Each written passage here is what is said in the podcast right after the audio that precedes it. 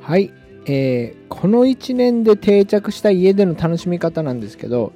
ライブ配信とかですかね。自分の場合は。雑談配信とかカラオケ配信をするようになったので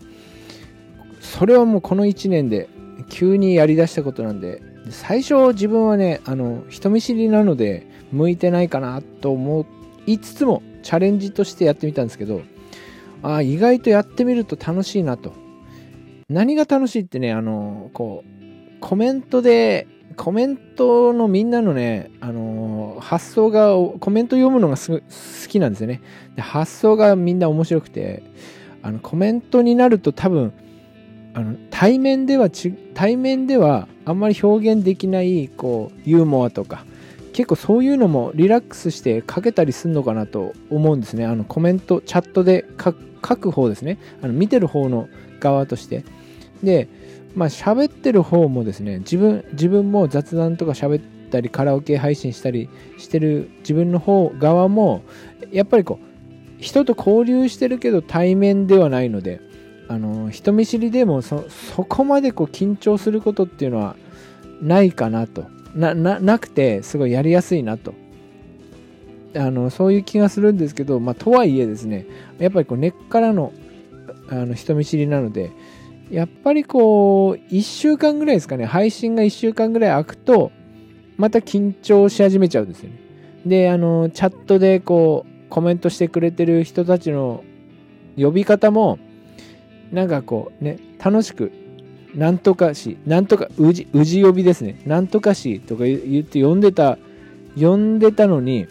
あの、まあ、1週間ぐらい経つとなんとかさんに戻っちゃう感じは結構あるんですけどね。うん。あのまあ、そういうのもありつつ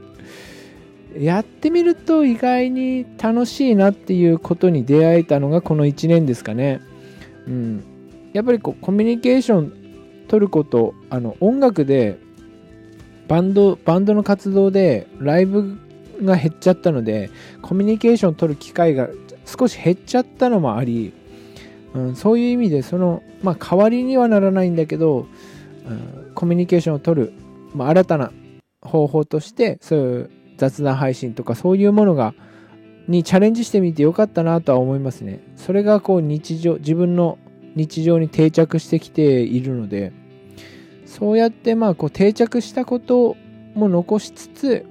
どんどんね状況がよあの例えばライブがもっとできるようになるとかそういう状況が変わっていった時にまあそれ変わっていっても続けていきたいなとは思いますね。そういうライブ配信。あの個人個人のライブ配信を続けていきたいなと思いますね。えー、あとはやっぱりこのラジオトークとかね、あのここここで、えーと、エピソードを喋ったりとか、一人でこうだ、誰もいないのに喋るみたいな。誰もいないのに、一人でベラベラ喋るっていう経験も実はこの1年でね、初めてや、やり始めてあ難しいなっていう感じもしつつまあ何て言うんですかねそれにも慣れてもきているのでだからラジオトークとかでこうやって喋ってるから例えばこうあのなんか雑誌の取材とかあったりした時に、まあ、自分の考えを説明するのが少し多少上手くなってる感じはしてそういう意味でもねあのすごくありありがたい機会をもらってるなと思います。あとはラジオトークでね、あのライブ機能をあんまり使ったことがないので、今度ね、チャレンジしてなんか雑談でも喋ってみようかなと思います。えー、今日はこの1年で定着した家での楽しみ方を喋りました。ありがとうございました。